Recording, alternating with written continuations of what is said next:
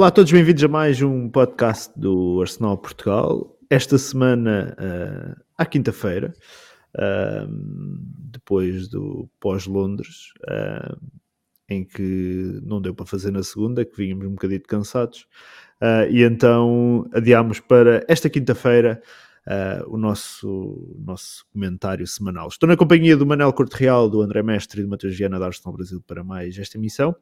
Uh, e claro, não começo sem dizer aquela mensagem habitual: não deixem de subscrever os nossos canais, uh, os nossos canais, os nossos, as nossas redes sociais, os links estão aí todos na descrição e tornarem-se membros do Arsenal Portugal em buymeacoffee.com.br Arsenal Portugal.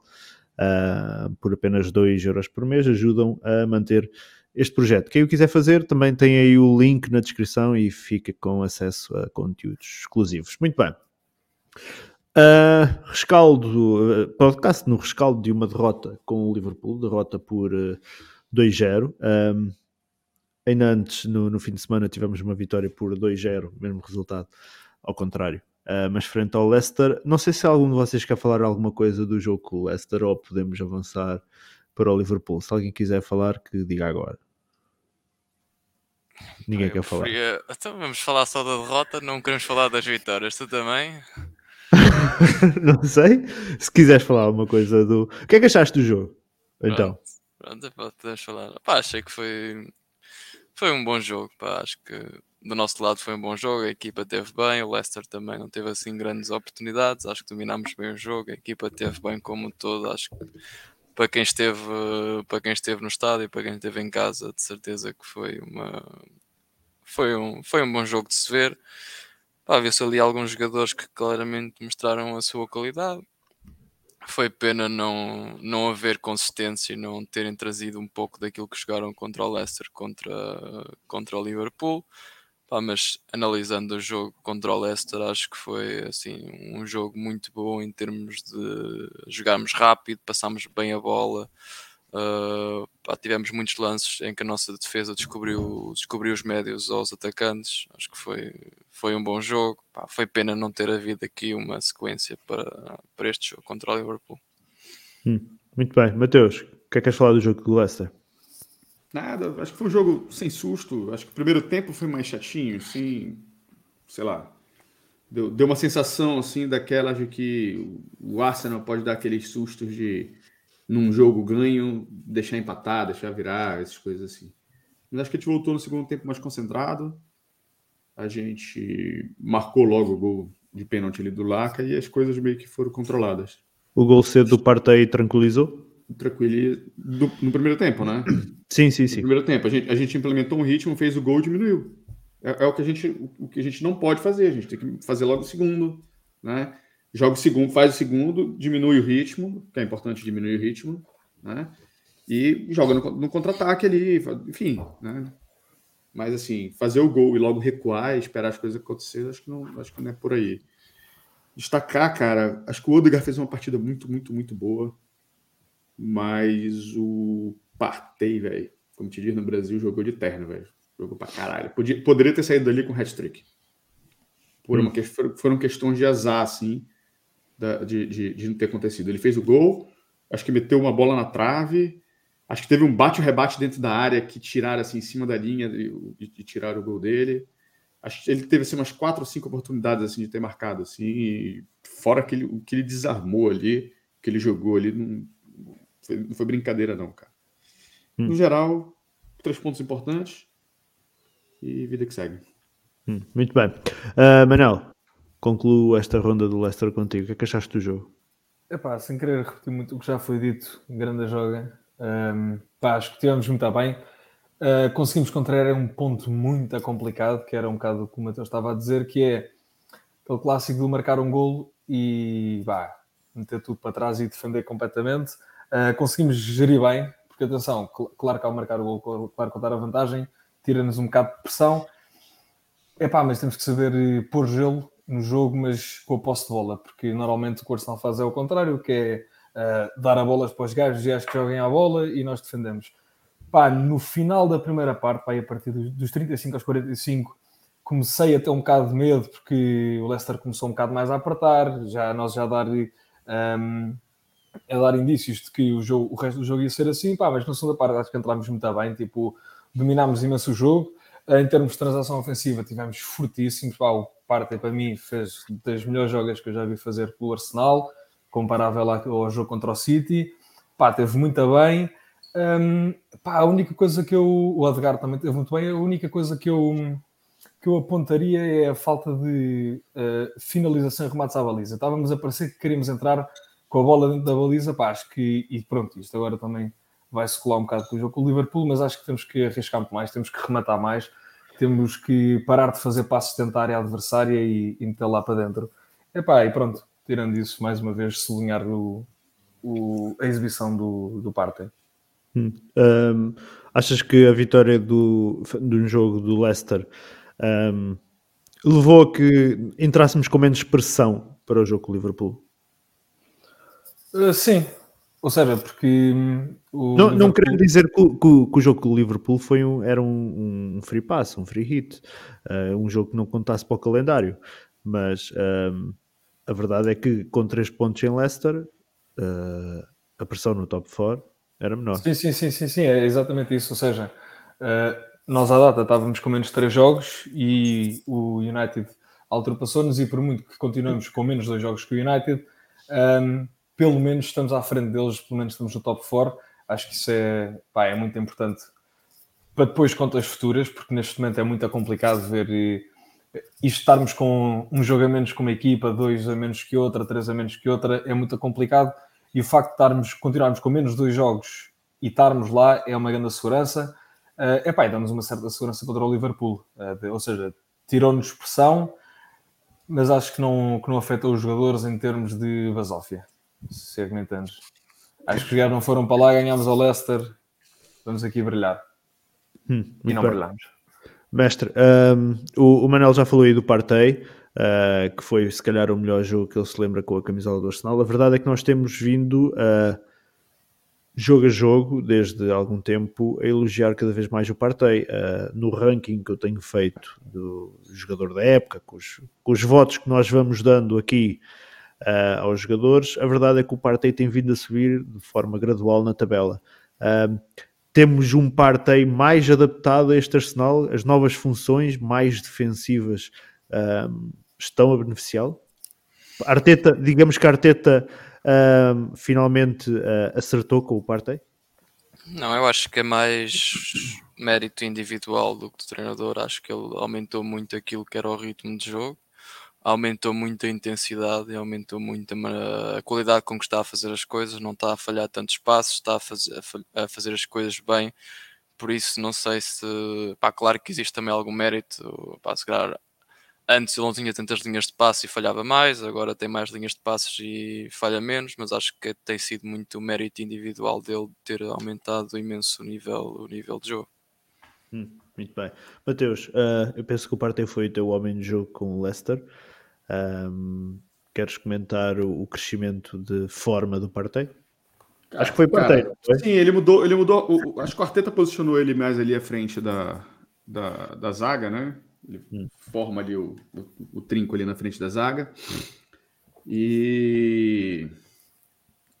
E tirou algumas funções dele também, né? Acho que ele ficou mais fazendo o, o, o básico ali de, de, de, ser o cão de guarda à frente da zaga. Acho que isso, de certa forma, é, ajudou mais o futebol dele. E claro, acho que, acho que no início de janeiro, acho que antes, eu não sei se foi antes ou depois da CAN, ele fez uma autocrítica e falou assim: oh, não tô jogando porra nenhuma. Isso é importante. É reconhecer que não tá jogando porra nenhuma e trabalhar para dar a volta por cima. Então, na minha visão, acho que tem, tem mérito do Arteta de ter posicionado ele melhor, né? Ou, ou tirado parte das funções que ele fazia é, anteriormente, deixando ele mais ali na, na frente da área e ajudando mais na saída da bola do que estando mais à frente. Né?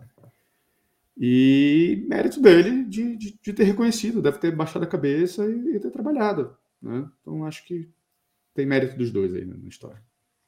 Muito bem. Podemos uh, avançar então para o jogo com o Liverpool? Pode seguir. Ok, muito bem. Então, se calhar agora eu disse avançar para o jogo com o Liverpool, mas uh, antes de falarmos do jogo em si, Mateus, derrota por 2-0. Uh, de alguma forma um, esta derrota altera as expectativas que tu tinhas para o top 4. Uh, é verdade que, que, não fizemos pontos. É verdade que se calhar qualquer ponto que surgisse desta, desta, deste jogo poderia ser um bónus naquilo que é, que é a nossa luta pelo top 4.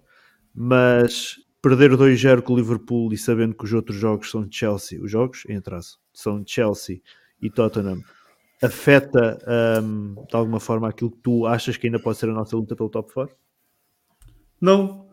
Acho que quando. Acho que a gente não chegou a falar sobre isso exatamente, mas acho que quem acompanha o Twitter da, da, da Arsenal mas acho que eu falei aqui também. Hum. Acho que eu falei que, por mim, se eu sair com empate, eu me dou satisfeito, satisfeito desse jogo.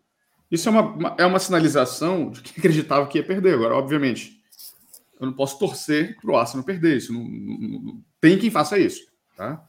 Não, não é o meu caso, tá? Mas sendo racional, né? Cara, o, o Liverpool e o City são disparados os dois melhores do campeonato.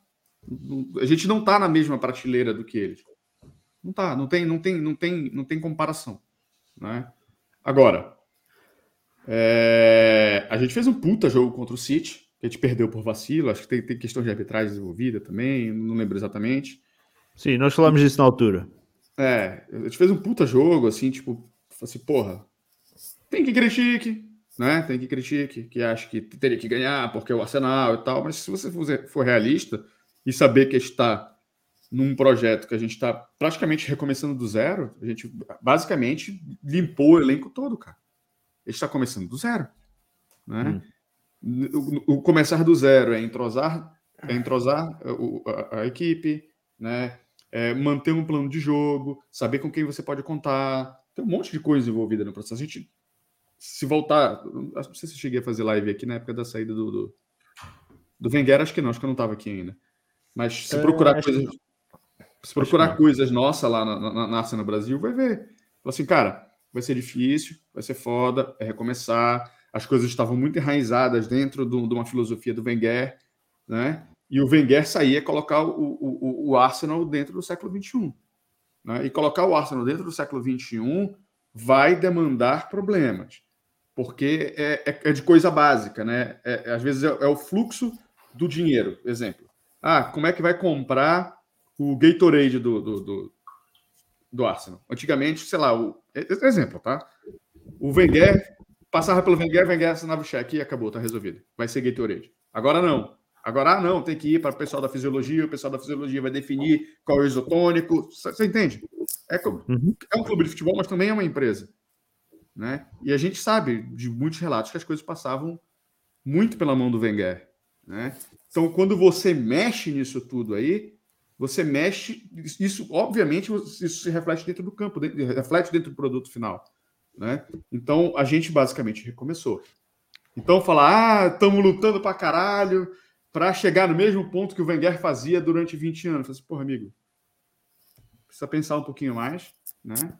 E ver que há uma mudança de paradigma muito grande, que jogou a gente abaixo, a gente está subindo, né? Estou falando há muito tempo aqui. Né? Não gosto do Arteta, não quero o Arteta, mas a gente não pode negar que é visível, visível, que há uma mudança do time do Arsenal dos últimos ano, ano e meio, porque é hoje. É visível. A gente hoje tem um plano de jogo, hoje a gente vê um time mais é, é, entrosado, a gente vê várias coisas aí que antigamente a gente não via. Voltando para o assunto do Liverpool, né? Era muito claro para na minha cabeça, racionalmente, emocionalmente, eu queria os três pontos, ou um ponto. Mas na hora que você pega, estuda a tabela e fala assim, e olha para aquele jogo, você fala assim, hum, você já conta aquele, aquele jogo com derrota. Você não conta como fazer ponto ali para levar a gente para a Champions League. Se você dependesse daquele jogo para levar a gente para a Champions League, aí, aí, aí seria um problema, na minha visão. Né? Hum. Então, respondendo a pergunta mais diretamente, para mim não altera absolutamente em nada assim como os outros dois jogos que faltam para a gente, que é Chelsea e Tottenham. A gente, por mais que perca os outros dois jogos, a gente continua na frente do United. Então as coisas estão muito na nossa mão. E eu acho muito mais provável a gente sacar ponto do Chelsea fora e do Tottenham fora do que o Liverpool, por mais que tenha sido em casa. Tá? Então, o que a gente, o que a gente se a gente conseguir tirar para sacar ponto desses dois, são pontos importantes para a gente. Hum. Uh, antes de passar a palavra ao, ao mestre e ao Manel, Mateus, uh, mandaram-nos no Twitter uma mensagem que foi: se falharmos para questionar, para completar até aquilo que tu estavas a dizer. Uh, se falharmos a Champions, mas terminarmos a temporada com uma base e um, e um plano de jogo sólido, mesmo falhando a Champions, é um salto positivo? Depende do lugar que a gente ficar, porque se a gente perder os, últimos, os próximos 12 jogos daqui. Ah, claro. Não. Dentro das, dentro, dentro das minhas expectativas, para mim, era alguma coisa ali entre quinto e oitavo. Era, era essas as minhas expectativas. Né? Acho que se for buscar os vídeos antigos aí, pode sim, ser que sim, tenha sim. falado de sexto, oitavo, de quinta, nono, alguma coisa nesse sentido. Qualquer coisa assim. Mas não colocava nesse sentido. Não colocava como... no top 4. Não colocava no top 4. Hum. Se a gente vai, se a gente vai para o top 4, para mim, supera as minhas expectativas. E acho que isso supera as expectativas de todos nós que falamos na época. Acho que ninguém chegou a falar em top 4 aqui. Posso estar errado, mas não lembro de ninguém falando em top 4. Né? Então, cara, se a gente vai para uma Europa League e não vai para a Champions League, as minhas expectativas nesse momento estão ajustadas para a Champions League. Se eu vou para a Europa League, para mim fica um gosto de derrota. Sim. Se Neste for analisar por um momento, se for analisar porque eu falei para o início da temporada, está dentro das expectativas que eu tinha, mas as minhas expectativas mudaram. Hum. Né? Então a gente tem que, tem que saber reconhecer o momento que o Arsenal está passando, o trabalho que o Arteta está entregando e reconhecer que, que a gente fez um upgrade. A gente está tá melhor do que estava. Né? Suficiente para ser campeão? Não, porra. Tem que ser muito leso para achar que é suficiente para ser campeão. Era bom, era. Sim, era. Eu gostaria também. Claro. Mas é preciso ser racional, pô. Hum, muito bem. Mestre, um, derrota com o Liverpool, para ti, mexe alguma coisa com aquilo que são as tuas expectativas para o top 4? E tendo em não, conta é... os dois jogos é Chelsea e Tottenham? Não, foi aquilo que nós falámos. Para mim era um one-off, ou seja, era garantir ganhas ao Leicester, ficas sempre à frente. Pá, tens aqui era uma equipa que é muito superior a nós. Pá, todos os jogadores deles são melhores que os nossos nas posições. Pá, não, com, podem, podem não ser melhores daqui a dois anos, alguns deles, mas em termos daquilo que conseguem entregar no momento, são todos melhores do que os nossos. Nenhum jogador do Arsenal entrava no 11 do Liverpool. Podia entrar esporadicamente, mas não, nenhum dos nossos jogadores tem tão boas exibições consistentemente como os jogadores de Liverpool têm. Uhum.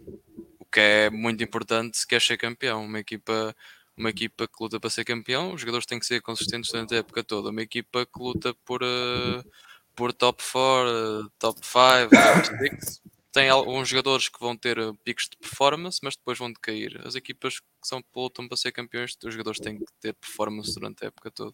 E nós não estamos, não estamos aí. Mas sim, era um jogo que se nós pá, pela primeira parte deixou, deixou antever que podíamos sacar alguma coisa, mas durante o jogo estava sempre a sentir que era uma pá, que o Liverpool era melhor e ia eventualmente marcar gol. Hum, muito bem, Manuel. Um, concluo contigo antes de passarmos ao jogo do Liverpool. Expectativas para o top 4 depois desta derrota? Epá, mantém-se um bocado igual. Uh, não querendo repetir muito o que já foi dito, tipo, pá, não, hoje em dia não tenho grandes expectativas contra o Liverpool e City. Para mim são tipo duas derrotas, só vê um empate porreiro, pá, porque vitória é, é a exceção. Tipo, não, não sai de lá, não, não sai de uma derrota com o Liverpool com um grande melão, o jogo deste, de, de ontem um bocadinho mais pela exibição, pá, mas e pronto, e do City por razões óbvias, pá, mas no geral, tipo, é pá, estamos em pontos completamente diferentes, temos uma qualidade de jogo completamente diferente, temos um valor de plantel completamente diferente, portanto é uma coisa uh, pouco comparável. E se formos ver uh, registros do, dos nossos últimos jogos contra o Liverpool, é tudo goleadas, portanto, um 2-0, pá, não não é uma coisa trágica. Pá, quanto às expectativas, é isso. Ou seja, não, não havendo expectativa de vitória, acho que com a vitória do Leicester já estávamos mais ou menos a contar com isto e não, não nos muda muitas contas. Agora, ou seja, neste momento estamos a um, a um do United, pá, assumindo que pontuamos, é pá, vitória e empate contra, nos dois jogos em atrasos, pá, já ficamos com uma, com uma diferença um bocado mais significativa, pá, e United esta época cheira um bocado para dentro de mais pontos. Portanto, acho que não muda grande. grande o, não, não, não, não muda em grandes termos as nossas expectativas. Hum, muito bem. Uh, para este jogo com o Liverpool, Manel, uh, depois da boa exibição que nós tivemos uh, em janeiro contra o City, estava expectante que pudesse, pudéssemos repetir a situação. Uma, uma situação idêntica. Não tanto porque era o que eu estava a dizer. Ganharmos ao Liverpool ou empatarmos ou fazermos uma grande joga é uma exceção. Ou seja, se, se calhar posso estar a, a, ser injusto, mas não sei se não seria um bocado mais de mérito do adversário. Ou seja, tanto no City jogámos muito bem, mas o City também não estava a 100% em termos de qualidade. E o Liverpool é a mesma coisa. Tivemos uma, uma primeira parte muito intensa, pá, depois chegámos à segunda e, e, e descaímos. Portanto, pá, contra o Liverpool não, não há grande coisa. Hum, muito bem. Mestre, antes de. Um, na, na, antes do jogo começar, quando, quando sai os 11, poderemos dizer que o nosso maior medo uh, poderia ser o Cédric levar com o Luís Dias e o Sadio Mané de frente. Poderia ser, se calhar, o nosso ponto fraco para este jogo. Ou o nosso maior ponto fraco para este jogo. Não, não digo, não digo que o Cédric fosse o ponto mais fraco. Eu acho que é o ponto mais é perceber como é que a tua defesa vai lidar com, com esses três da frente, mas não, não achei que fosse, pá, não olhei, olhei mais para o Diogo Jota que disse, vai marcar de certeza, não é? Marca sempre. Uh, é mais, é mais, foi mais até para o Diogo Jota e dentro da primeira parte o Luís Dias nem, nem apareceu. Por isso acho que não era, era perceber como é que a equipe ia defender num todo, não tanto, tá, não estava tanto a pensar na situação de Cédric Luís Dias, sinceramente, nem e o Cédric nos últimos jogos tem estado bem, por isso achei que ele também não ia, não ia decair assim tanto de, de forma. Hum. Uh, Mateus, o teu maior medo para, para este jogo com o Liverpool era qual? Não era o Cédric, era mais o Jota, como disse o, o, Acho que era... ah, pode falar. o mestre. Eu acho que se você olhar para o 11, era o elo mais fraco. Hum. Nossa. Apesar dele estar tá jogando direitinho. Ele ter, jogado direitinho até então. Né? Que acho que os dois gols ali tem um pouquinho de, de, de, culpa dele, mas a gente pode, acho que a gente vai discutir isso em outro momento. Né? Então, sim, antes do jogo, você olhava para o 11 e falou assim, puta, queria o Tomiaço ali, mas ao mesmo tempo, falou assim, pô, se ele foi cortado da seleção do Japão, ele não vai voltar agora. Né? Ele não vai voltar agora. Deve voltar depois da, da, da, da data FIFA.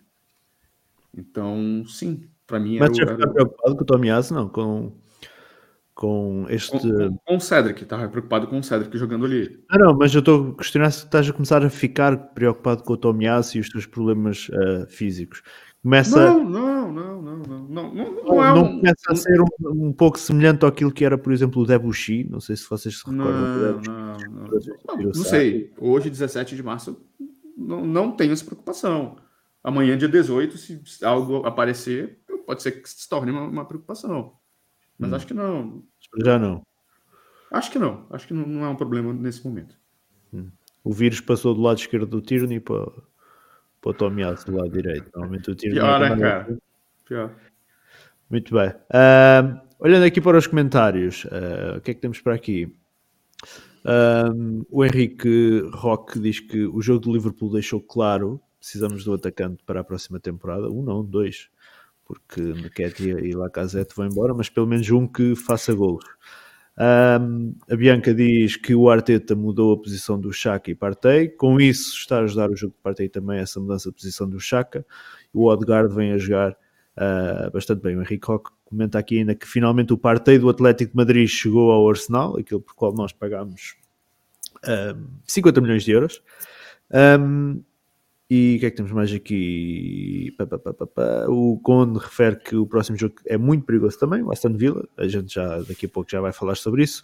Uh, o Henrique Proença diz: O jogo contra o Liverpool foi o esperado e ainda assim jogamos muito bem. Faltou uma maturidade para definir. O que eu, vou, importa... eu vou um pouquinho além disso aí. É a resposta com o Villa. Diz, Matheus. Eu vou além. Eu acho que a gente fez 60 minutos muito bons do jogo, até sair o primeiro gol. E aí eu acho que virou. Aí acho que foi psicológico. Aí a gente caiu por uma questão psicológica. Falou assim, cara, a gente não vai ter perna para buscar esse empate. Eu acho que foi isso que aconteceu. E aí veio o segundo, aí ducha de água fria. Hum. na, na, minha visão, acho que foi muito mais psicológico do que, do que jogo, porque é, é só ver a mudança de postura depois que sai o gol. A gente até tenta dar uma reação assim, aí sai o segundo gol, fala assim, ah, acabou. O jogo ficou totalmente controlado pelo, pelo Liverpool, porque a gente não conseguiu mais jogar. Hum. Eu acho que foi psicológico. E, e é isso. Concordo, só, só queria acrescentar um Sim. ponto, concordo perfeitamente com, com essa questão do, do psicológico afetar e acho que um fator piorou muito o nosso estado psicológico foi termos levado um gol minutos depois de termos falhado um gol flagrantemente. Portanto, tivemos a isto de marcar, de ficar à frente do marcador, segundos a seguir acontece exatamente o oposto. Pá, acho que foi uma carga emocional para a equipa e depois é isso. Né? Não esquecer que temos a, o plantel mais novo do, da Premier League, uh, jogadores ainda um bocado imaturos e que se calhar não lidam bem uh, pá, com, com, estas, com estas ocorrências pá, no jogo de futebol é mais que normal, é pá, mas tem que. Hum. Mestre, um, ainda pegando aqui no que foi uh, o, o Mateus e o, e o Manel estavam a falar do golo, uh, foi o golo que o primeiro golo que manda por terra qualquer hipótese que, que, pudéssemos ter de ter um bom resultado. Achas que para jogadores tão jovens como nós temos, Ramsdale, Ben White, o Gabriel, Magalhães, uh, o Odegaard, o, o Saka, o Martinelli, tudo miúdos, basicamente, ou pouco mais que miúdos.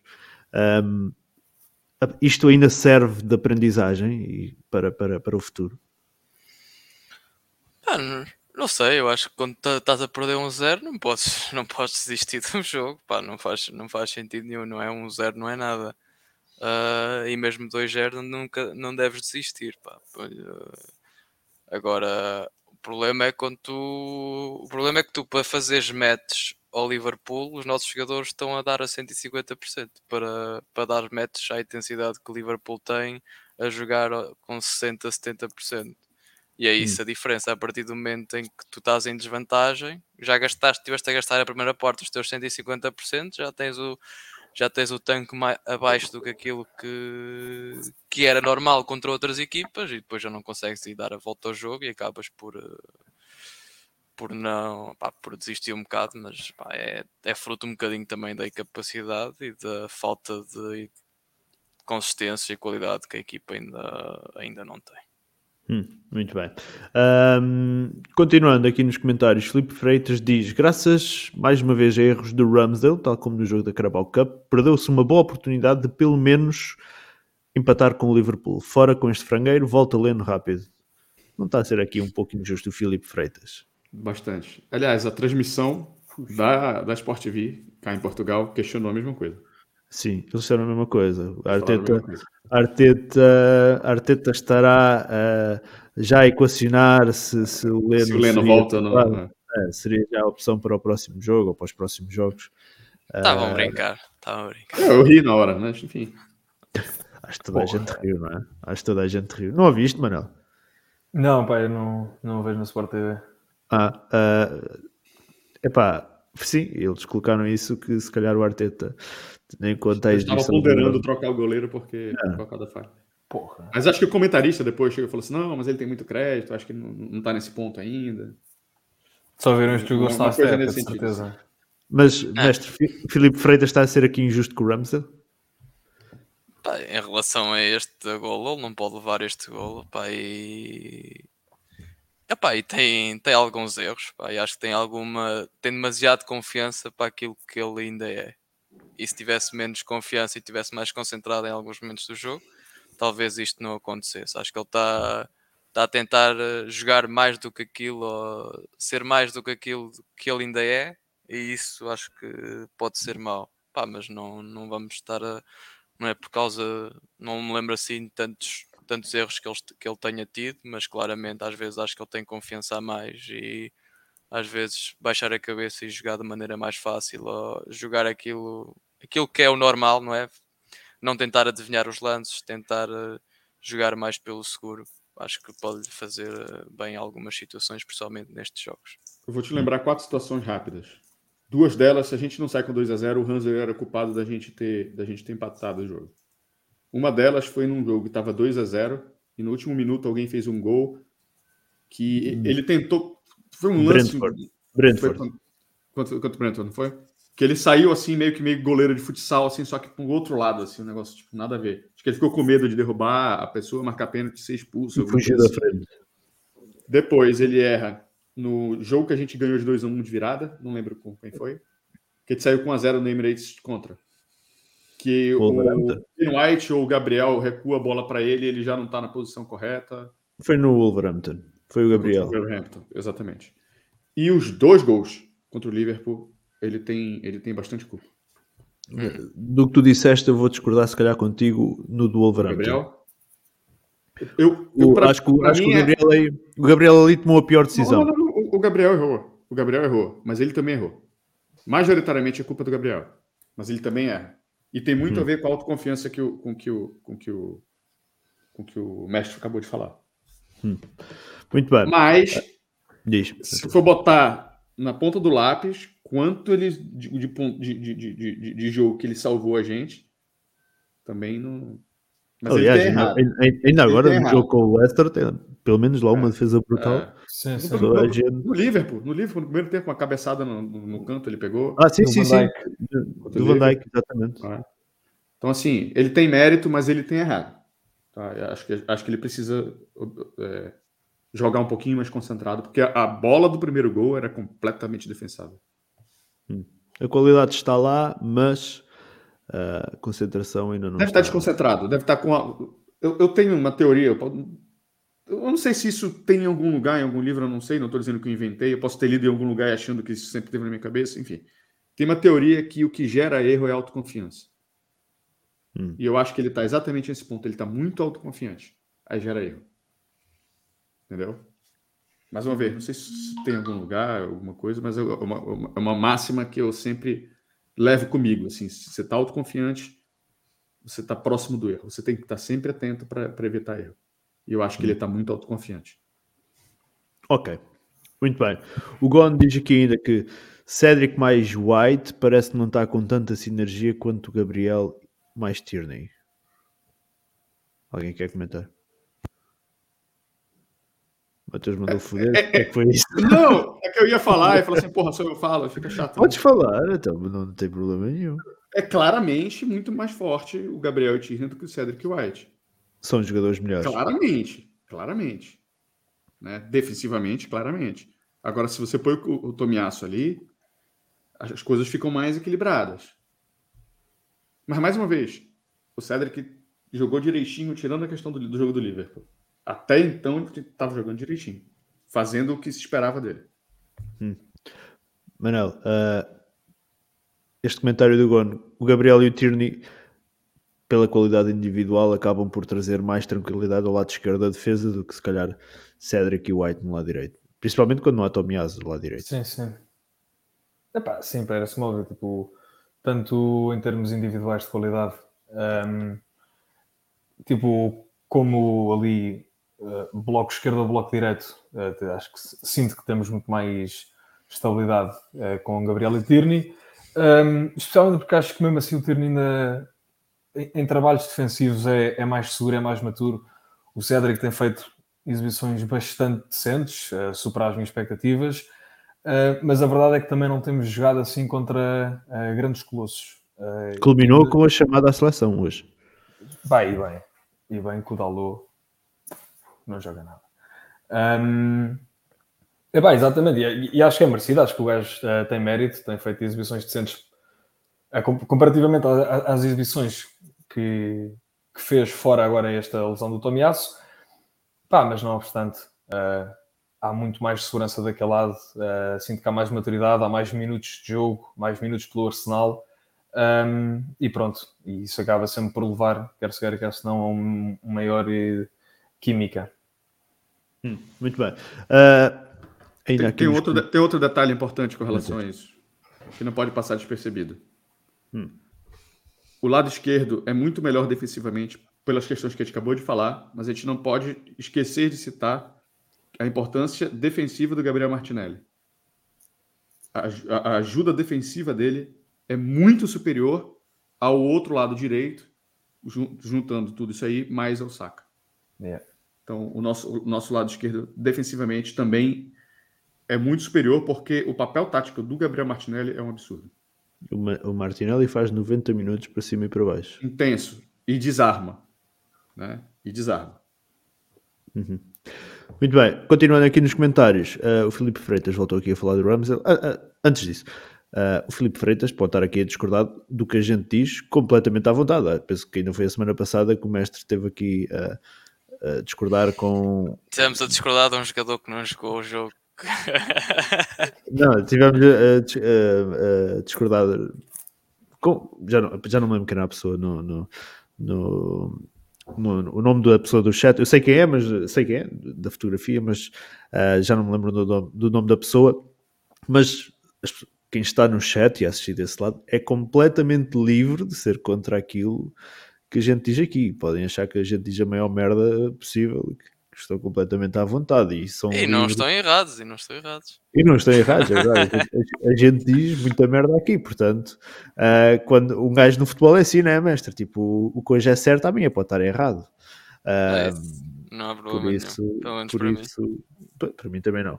Por isso podem, podem discordar completamente da, da gente e, e dizerem o que quiserem, sempre na base do respeito, obviamente, uh, mas uh, estamos cá é para, para, para discutir. Muito bem, e então o Filipe diz ainda que o guarda-redes é o ponto mais fraco da equipa, é só defesas para a fotografia e não é nada especial. Quando a defesa não consegue ser forte e é realmente posta à prova, dá barraca. Um, o Marcos Barão diz ainda que ontem fiquei a pensar será que a gente não acertou no Emery, mas as laranjas podres o demitiram. Quem é as laranjas podres? É a malta que se, deve ser a malta toda que saiu agora, não é? Ah, mas as laranjas. Ah, ok. Ele refere-se as laranjas são, são jogadores. Ok, ok. Sim, okay. os Mustafis, os Ozzy, os Palasinates, os David Luiz. Sim, sim, sim. Uma... Foram os jogadores. Ok, agora quando ele estava a falar laranjas podres, eu estava a pensar noutro clube qualquer que o tivesse demitido. Ok, uh, porque ele chegou a uma final da Liga Europa com a gente, foi campeão e agora está nas quartas da Champions League com o Sevilha. Uh, desculpa, com o Vila Real. Vila Real. Um, Diogo Ramos diz Ramsdale e Gabriel, deduzo que seja o Magalhães, são os melhores jogadores do Arsenal na temporada. o que é que temos mais para aqui? Rui Fidalgo, era necessário um guarda-redes jovem com personalidade que ajudasse no posicionamento, principalmente defensivo da equipa, ganhando experiência, vai ser um guarda-redes de topo. Vinícius Matos, Ramsdale está indo muito bem, eu só colocava ele no banco para baixar a bola. Ah, ah, é o Marcelo Ferreira que a gente teve a falar ganhou, a semana Ganhou, ganhou já, já, já ganhou com este comentário. O Chacas já, não teve... já não vou dizer nada. o Chacas esteve muito melhor que o Tillmans contra o Leicester. Uh, pronto, mestre, tens, tens que meter a viola no saco e é assim. É pronto. É o que é. Uh, a verdade é essa: o Chaka, 3 pontos, o Tillmans, 0. Uh, desculpa, Ricardo, queria só fazer aqui um comentário há bocado, Pá, já não lembro do nome. Uh, relativamente àquele comentário do, do Ramsdale que faz defesas para a fotografia. Está aqui, eu já o coloquei Não sei aqui. se consegues pôr. Acho, opa, acho que é este. Uh, o redes é o, ponto, é o ponto mais fraco da equipa e é só defesas para a fotografia e não é nada especial. Quando a defesa não consegue ser forte e é realmente posta à prova, dá barraca. Pá, apesar de uh, não concordar com, com, com o comentário no geral, há aqui pontos que eu consigo retirar e que ia dizer há bocado, mas agora por não dizer, mas pronto, fica dito agora. Um, que é uma coisa, esta questão do, do fazer defesas para a fotografia é uma coisa que acho que às vezes acontece um bocado, às vezes o Rumble manda-se demasiado, estica as pernas e está a ganhar um certo hype uh, na internet e pá, e também acho que há uma certa pressão para ele uh, porque de repente começou um jogador vindo do Sheffield, um jogador sem, sem grande nome, de repente começou a fazer grandes exibições, a internet começou a ficar maluca. Um, e, epá, e efetivamente o gajo ainda é muito novo, tem, tá com, teve muita pressão também para ir para, para a seleção inglesa, porque o, a outra opção era relativamente mais fraca. Epá, e acabou por, no início de uma época, fazer uma quantidade de defesas pá, inacreditáveis, mas há ali um ponto que, que, é, que eu sinto que é nas defesas mais simples, ele falha bastante. Ou seja, este, o exemplo deste gol contra o Liverpool é um exemplo muito concreto disso, mas no, no, nos jogos anteriores, pá, pá, e uma, duas defesas por jogos são muito simples, que ele sai mal, que manda uma. Pronto, que acaba por defender, um, porque depois em termos de gols não levamos tantos, mas acaba por defender e depois ressalta e fica ali a parar no meio da área. Por acaso, um, um dos nossos gajos consegue limpar. Portanto, há aqui muitos pequenos erros de coisas simples, de coisas. É aquela questão também um bocado da humildade, de não, não ter confiança a mais, que acho que isso aí ele precisa de, de melhorar mais. Ou seja, não concordo com, com a parte de é o ponto, ponto mais fraco da equipa.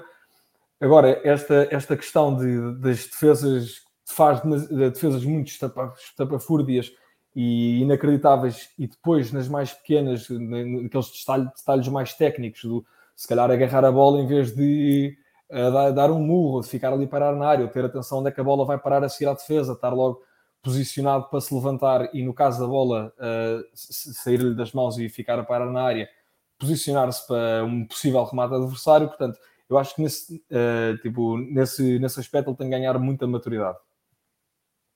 Ok. É Muito bem. Um, vamos avançando então para o jogo, porque já, tive, já aqui um, estamos há algum tempo um, nos comentários. Uh, Mateus, se defensivamente na primeira parte estávamos bem, um, o que é que faltou para a gente chegar ao gol? Para além de rematar a baliza. De um atacante. E que o Odegaard não perdesse a bola.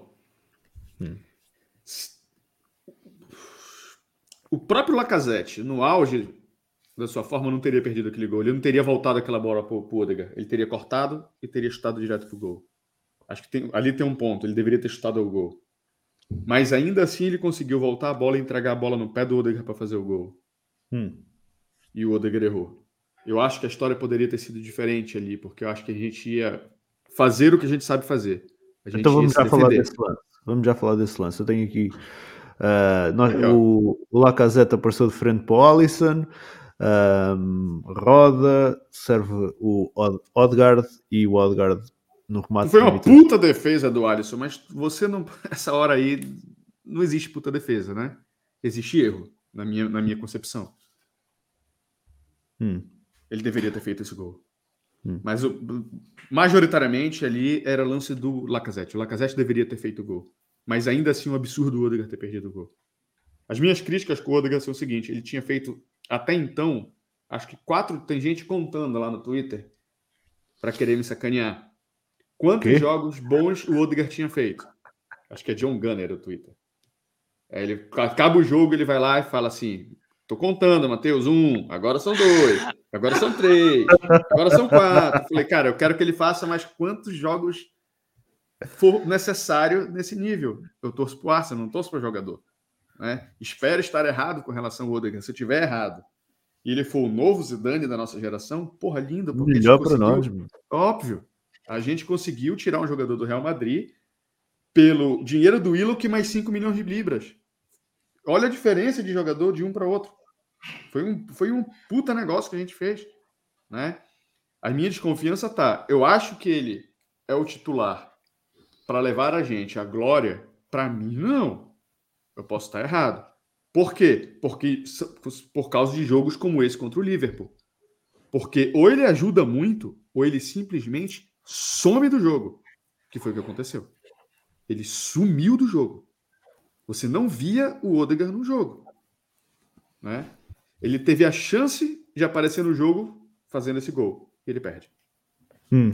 Então, não, não compras, uh, digamos assim, a teoria que o Odegaard só aparece nos jogos pequenos. Não, veja. Pequenos, uh, entre aspas. Não, não compro a teoria de que ele só aparece em jogos pequenos. Tá? Porém, porém, eu, eu sou da teoria de que se ganhar o. Quem é o último colocado do campeonato? É o Norwich. Norwich. Ganhar do Norwich e ganhar do Liverpool são três pontos na mesma. Hum. Para o nosso caso, que não disputa título. Dá no mesmo. São três pontos tão quanto. Tá? Estão tão quanto. No momento que a gente subir de patamar e a gente se colocar a candidato a título, o Rodrigo não pode subir. Porque esse tipo de jogo para quem quer ser campeão, é jogo para ganhar, é em casa. É, na hora que você faz a tabela pensando em ser campeão, fala assim: não interessa quem seja, em casa eu tenho que ganhar. É assim que funciona. Não enquadras o Odgard naquilo que é o Project Youth? Não, ele pode evoluir, ele pode evoluir. Ele é, ele é um jovem. Ele é, ele faz parte do projeto. Eu não estou negando isso. O Gon diz aqui: se fosse o era golo. É possível. É possível. Não tô- eu, não- eu não, eu não nego isso. né? Eu tenho minha desconfiança com relação a isso. Eu acho que ele precisa. Ele precisa. Ele já evoluiu muito? Evoluiu muito. Evoluiu muito. Acho que no empréstimo que ele veio da gente no, no- no ano passado, acho que ele não fez uma sequência de jogos como fez agora. De Hum. quatro jogos assim, jogando bem. Não fez. A gente já discutiu isso, acho que no podcast anterior. Das razões, né? Enfim. De que poderiam levar, de- poderiam levar eu- ele a estar jogando assim. Eu já o consideraste melhor em campo e tudo. Sim, não, não tem problema com isso, cara. Eu, para mim é zero problema, cara. Se Eu ele sei. for a solução do nosso. Não, porque tem gente que acha que. Eu falei, "Ei, Pô, ele é bom pra mim- caralho, ele é não sei o quê. Por mim, até pode ser o Nketiah a entrar todos os jogos e marcar o gol da Se, o vitória. Se ele entrar e fizer um hat-trick todo jogo, pra mim, meu amigo, Está ótimo. pode ser como. Bom, não vou falar senão vai dar merda. Enfim. Ok. Pode ser qualquer pessoa lá, velho. Pode ser qualquer Ok. pessoa. Mestre, ahm, poderemos atribuir culpa aos dois neste lance ou o Lacazette tem que assumir a maior responsabilidade? E o Lacazette aqui deveria ter ido até ao fim. Ah pá, o Lacazette, o que tem acontecido é um bocadinho desta falta de confiança, decidir os lances, demora muito, depois quando, quando já pensa em rematar já não existe ângulo ou, ou já não é a melhor solução. É isso que tem acontecido com o Lacazette, é demora tanto tempo a decidir que depois quando é para quando é para rematar, que já não rematar já não é a melhor opção, ele nem acaba por fazer o, o passo para o Odegaard, o Odegaard tende a meter lá dentro, o Alisson também sai-se sai bem, é um bom guarda-redes, e, pá, mas era um gol que tínhamos de, tínhamos de meter lá dentro, depois de um erro claro do, do adversário. Hum, muito bem, Manel. Responsabilidades aqui é maioritariamente do, do Lacazette? Epá, eu diria que não. Ou seja, apesar de achar que o Lacazette devia ter ajustado logo, eh, pá, no segundo que passasse o Alisson, bola lá para dentro, fico um bocado com culpa na consciência de pensar se o gajo falhasse isso, eu ia-lhe rogar pragas por não ter virado a coisa e passar para trás. Portanto, ap- apesar de achar que o mais provável teria. Pá, e nestas coisas é. Dentro da área não se faz muito espaço. É, Chuta-se para a baliza, especialmente quando o adversário eh, é apanhado em contramão, tipo, está numa situação eh, desfavorável. Portanto, quanto menos passos, melhores. Agora, é é esta questão do pá, se o gajo tivesse feito isso e tivesse falhado, pá, estúpido, caraças, devias ter virado para trás com calma, passar o Edgar. Pá, o que eu, o que eu pois, ou seja, no fundo acabo por culpar mais o Odegaard por eh, epá, é, é- estas bolas no, dentro da área, especialmente quando é um contra-ataque destes em, em- em termos de, do, do- do adversário perder a bola num- numa zona crítica do campo, pá, está lá para dentro. O gajo não tem nada que, que receber a bola, que dar um toquezinho, que ajeitar. Que. Pois, claro que o, Alisson fez uma grande defesa, mas a verdade é que estava literalmente à frente do Odegaard. A certa altura aquilo era um gol difícil pelo posicionamento do Alisson, porque o Odegaard deu tempo do Alisson estar fora da baliza e pôr-se à frente do gajo, estás a ver? Hum. Ou seja, tipo, isto aqui te- tem que haver maior maturidade e tem que haver mais eh, pá, mentalidade de homem-golo. Ou seja, não sei se foste tu, se foi o, o Mateus que disse que o, que o Smith Rowe apunha lá dentro. Pá, eu Foi desconfio aqui que o o Smith... Gon, acho eu, que disse no, no chat. Foi Ah, aqui. Se fosse o exatamente. Rowe, era o gol. Epá, eu acho Eu que lembro- por uma simples razão que é o, o passe vinha do Lacazette e o gajo estava sem, sem a receber, sem a parar, sem a ajeitar, sem dar ali dois, três passos. Epá, a bola vinha, pumba, chuto. Pá, se falhasse, está-se bem. Era um, uma, um gol também difícil na medida em que de primeira seria mais complicado. Pá, mas mesmo assim, acho que então num jogo contra o Liverpool temos que, que aproveitar estas oportunidades. Ahm, pá, não, não, não podemos desperdiçar golos que nos são entregues numa bandeja de prata. Hum, muito bem.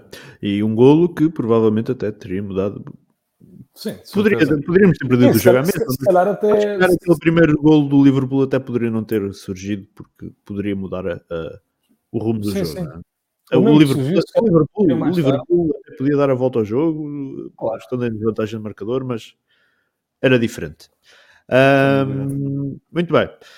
Mateus, um, falando em gol do Liverpool, quem é a culpa no, no, no primeiro gol? Eu, eu, só tenho este frame que mostra a posição do, do, do Ramsdale entre o, o, a bola, entre o Ramsdale e o poste, a bola a passar entre os dois.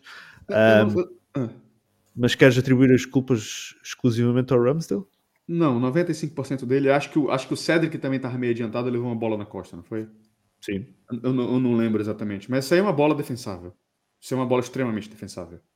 Por mais que o, que o, que o, que o Cedric tenha, tenha, tenha bobeado ali. Isso é uma bola extremamente defensável. Hum. Mestre, culpas no, no, no gol do Liverpool. Acho, acho que o mestre não estava aí. Já, já. Tô ah, aí, tá aí, tá aí, tá aí. É, pá, é do Ramsdale.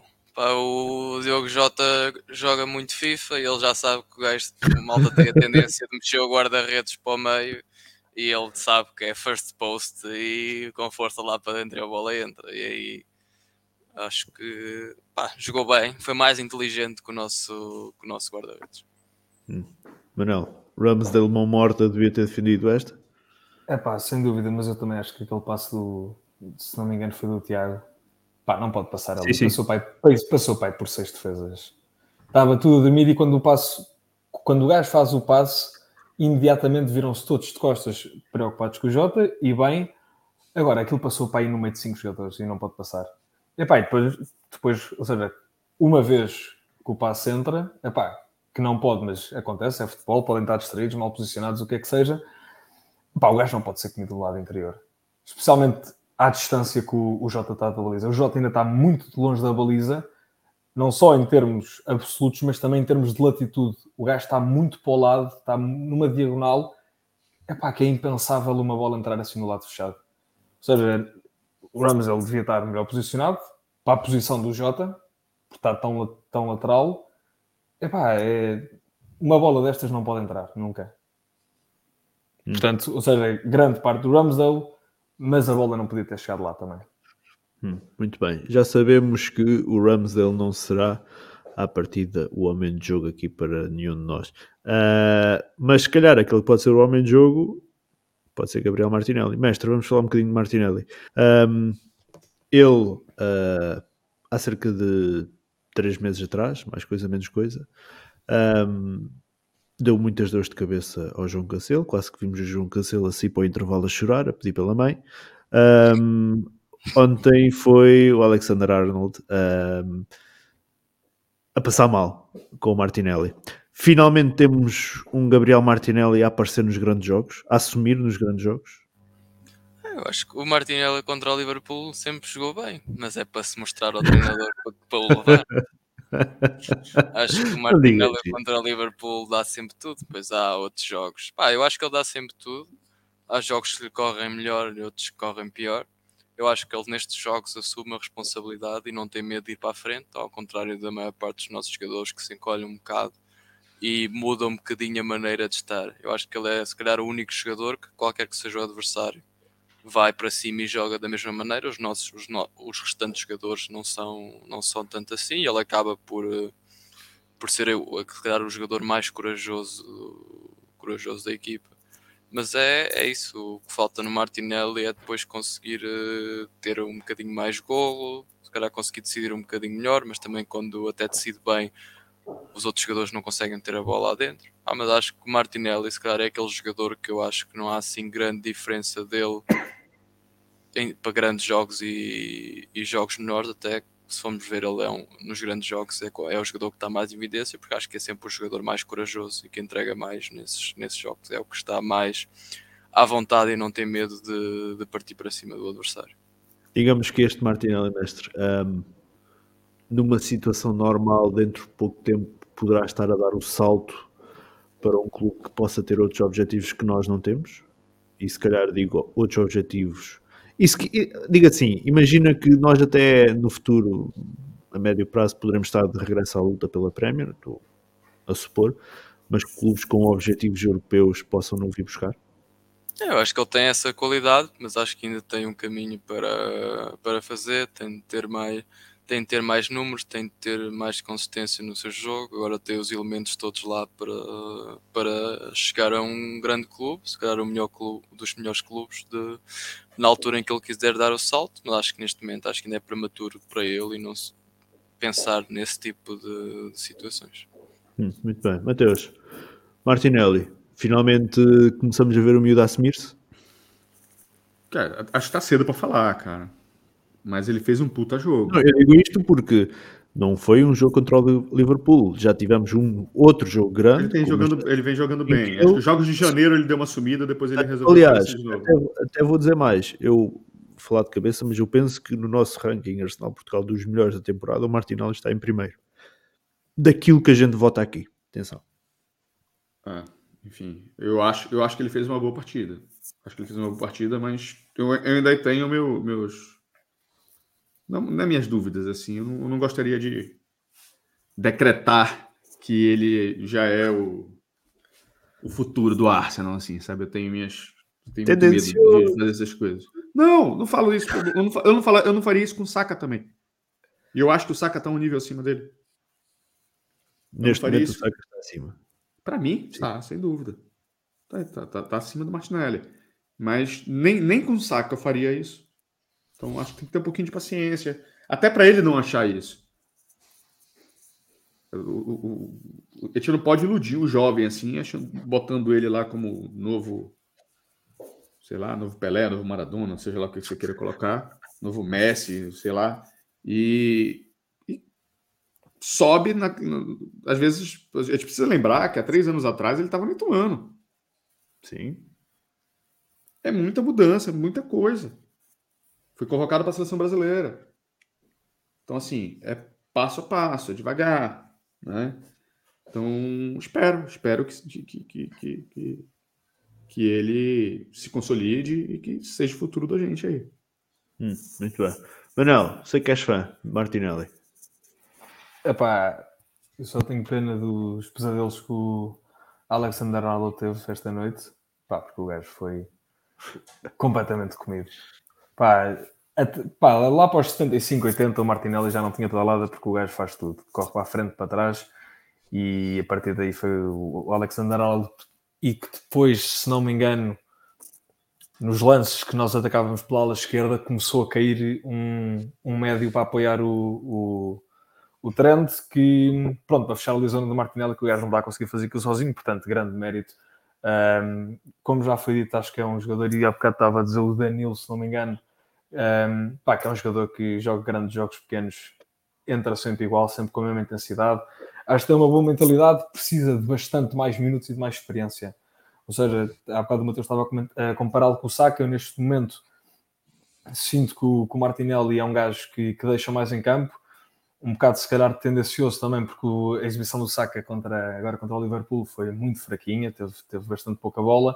Uh, pá, mas sinto que é um gajo que deixa muito mais em campo, sinto que é um gajo que perde uma bola e vai correr atrás dela para, para ganhar ou para fazer uma falta necessária ou alguma coisa do género. Epá, e depois eu sinto que precisa, como, como eu estava a dizer, precisa de mais minutos, de mais experiência, que tem um potencial enorme, mas acho que há ali uma coisa que, o está, uh, que lhe está a cortar as asas um bocado, que é não ter um ponta de lança bom.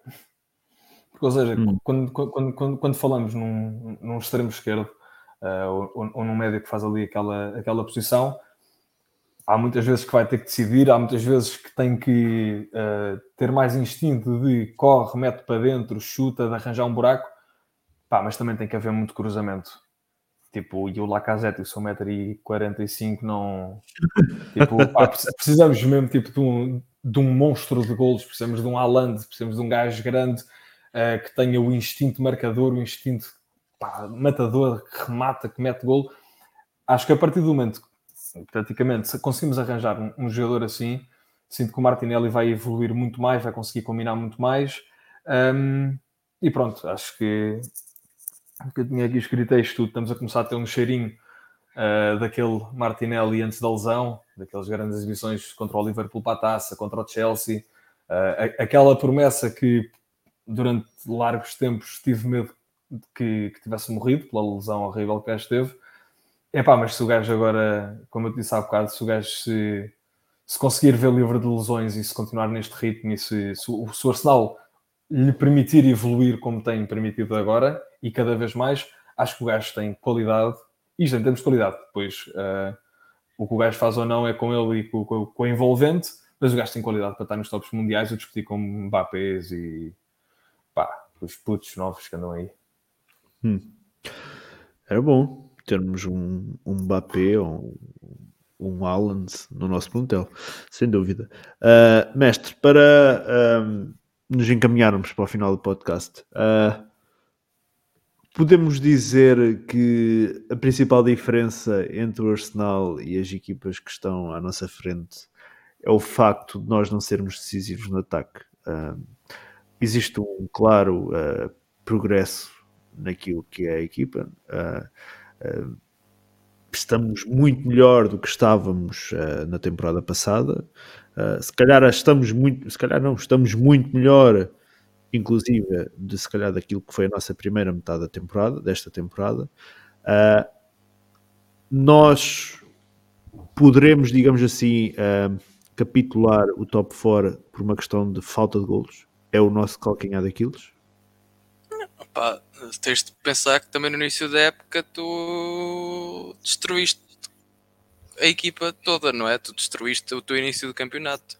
Os outros clubes não o fizeram, não é? Se tu se calhar se tivesses, se tivesses tido um, um início de campeonato menos horrível do que tiveste, se calhar tinhas agora um, outra perspectiva ou um controle maior sobre a tua posição na tabela. Agora tu começaste uh, o campeonato a destruir completamente quase a época do Arsenal desde o início e foi sempre, tiveste sempre a correr atrás e agora só agora nesta, nesta fase de gap é que estás a conseguir um bocadinho fazer com que os outros corram atrás de ti, mas tiveste o resto da época toda a correr sempre, sempre baixo para cima, e isso é, é sempre mais complicado do que tu se começares bem o campeonato e conseguiste manter ali junto, junto aos de cima, como, como fez o Chelsea. O Chelsea esteve sempre lá em cima, depois passou os maus momentos, mas mesmo mal, eles passaram maus momentos, mesmo assim estão 9, 10 pontos acima do United, porque passaram, como tiveram ali alguma consistência, puderam ter passar por uma fase má que mesmo assim lhes permite, claro, não deixou fazer, fez com que eles não lutem pelo campeonato, mas fez com que eles estão ali no terceiro lugar tranquilo. O nosso problema é que tivemos sempre a correr atrás e neste momento é a primeira vez que conseguimos, conseguimos estar um bocadinho com a cabeça de fora. Mas, claro que aquilo que é os nossos golos, opá, temos, temos, poucos, temos poucos golos, ou os jogadores que marcam golos não são aqueles que nós esperámos. Claro, não esperámos que o Saka, nem esperámos que o, que o Smith Rowe fossem os nossos melhores marcadores na liga. O Lacazette não, não tem golo, muitas poucas finalizações, o Aubameyang também não. Pá, e sim, sofremos um bocadinho naquela, naquela fase em que não conseguimos marcar golo. Isso, se você olhar para as outras equipas, o Tottenham tem o Kane e o Son, o Chelsea tinha dois pontas de lança, resolve jogar com um gajo que não era ponta de lança, mesmo assim marca, marca golos. Liverpool tem 3, 4 gajos para marcar golos. O, o City tem 20 gajos para marcar golos. Nós, e, nós, e, nós, e nós temos dois gajos que nem estávamos à espera que fossem eles que marcassem, que marcassem os golos. Mas sim, é um bocadinho. Estás sempre a correr atrás, só agora é que estás a correr um bocadinho à frente no início do campeonato tiveste muito mal e isso pá, são pontos que tu não, não consegues recuperar. E pá, sim, claro, a, a nossa falta de qualidade no, no, no, terceiro terço é, é complicado. Sim, há três jogos, se nós falharmos, lá está, aquilo que o Mateus disse há pouco, que é nós chegámos a um ponto em que estamos iludidos com o top 4, com a Champions. Neste momento, tendo, estando nesta posição, quarto lugar, com jogos em atraso eh, relativamente ao resto da, da concorrência, nós estamos iludidos com o top 4 e vai, e vai saber, uh, vai, vamos sentir um sabor amargo se um, ehm, não o conseguirmos no final claro. da temporada. E vai haver três jogos até agora que eu vou destacar que podem ser consequências desses, de, de, desse falhanço no final da temporada. Brentford no arranque da temporada, no, no, no primeiro jogo da Premier League, Everton fora, e Burnley em casa. São os três jogos que eu considero um, que, que podem nos uh, fazer falhar o top 4. E em 9 pontos, nesses três jogos, fizemos um. São oito pontos que podem ser uh, decisivos. Nós, com esses oito pontos, isto agora entramos no, no, no capítulo da, da, da, especulação, dos SES, mas com esses oito pontos, que seriam oito pontos, digamos, normais, um, estávamos muito, muito mais tranquilos na, na classificação, não é? Sim, nós, nós fomos os únicos gajos que fizemos do Brentford uma boa equipa, mas ninguém conseguiu fazer do Brentford uma boa equipa, pá. Uh, mas sim, o Everton, quase toda a gente lá vai ganhar. Hoje, por acaso, ganharam ao Newcastle, mas uh, numa fase em que o Everton perdia com tudo e todos, nós fomos aquele pontinho verde que lhes apareceu no, no gráfico. Não é? Sim, foi mesmo os jogos em que pá, o Arsenal não, não apareceu e foi claramente de mérito da nossa, da nossa parte. Hum, muito bem. Mateus, o David José diz aqui, em palavras rápidas, em condições de derrotar os outros 17 clubes, uh, temos condições de derrotar os outros 17 clubes da Premier League, só Liverpool e City são acima da nossa média, concordas? É o que eu penso. É o que eu penso. Não metes o Chelsea acima da, da... Eu acho que a gente pode brigar com o Chelsea, com o United, com o Tottenham. Contra o, contra o City e, e Liverpool, se eles estiverem no máximo deles, a gente... É difícil. Chelsea é campeão europeu. Parece-me. Acho que está já. É, é... Não, não acho. Não, não, acho que. Principalmente no momento que o Chelsea está agora. Hum. A, a, as sanções do Abramovich vão começar a surtir dentro de campo. Ok. okay não poder ver. viajar, não ficar em hotel em primeira classe, todos esses, esses pormenores aí que o jogador é muito Sim, mas aí, mas aí estás a dizer que nós estamos uh, com a possibilidade de lutar com o Chelsea por fatores externos ao Chelsea. Não só não, isso, não só isso. Não por uma questão de qualidade de plantel. Não sei. O Chelsea não, não tem, a, não tem a qualidade de jogo, não tem, não tem, opá, consegues, é uma equipa que é, que é muito mais batível do que o City e o Liverpool. Tem Por muito é... mais dias em que tu consegues ser superior a eles do que, do que o City e Liverpool. Vou, vou, vou, vou, vou refazer a pergunta dele de outra forma. Vou fazer a pergunta dele de outra forma. Tá? Tu acha que existe alguma possibilidade do Arsenal ganhar do Chelsea? Eu acho que sim. Pronto, tu concordou com ele. Neste momento, neste momento eu acho que sim. Tu concordou com ele. Neste momento eu acho que sim, mas não há... acho que. Tu acha que tem chance da gente ganhar do Liverpool e do City? Não, pera, são, são coisas diferentes. Não, eu acho que. Não, não é. Não é. Espera, não, é. o Liverpool e o City estão, estão no outro patamar que mais nenhum clube em Inglaterra estão. Ponto. Tá. Uh, tu concorda que, não, que tu não espera que a gente ganhe deles? Concordo que qualquer ponto que a gente consiga ter desses jogos são pontos bónus. Agora, Pronto. eu acho que entre nós. Eu não estou dizendo que tu achas que a gente vai ganhar o Chelsea. A pergunta dele, a frase dele diz o seguinte: Tu acha que a gente é capaz de ganhar do Chelsea? Acho que sim, mas por diversos motivos. E, e os diversos motivos são os fatores externos que, externos que atualmente um, estão a condicionar o futebol do Chelsea porque acho que o Chelsea tem um plantel bastante superior ao nosso. Não, eles não estão jogando. Eles não estão. Eu concordo plenamente contigo. E ainda agora no fim de semana, para ganhar ao Newcastle, foi mesmo no fim, em casa. Agora, o que eu digo é: tu tens ali à frente a comandar City e Liverpool, esses dois. Penso que entre nós e esses dois está o Chelsea. Acho que o Chelsea, digamos assim, o terceiro lugar atribuído ao Chelsea está bem atribuído.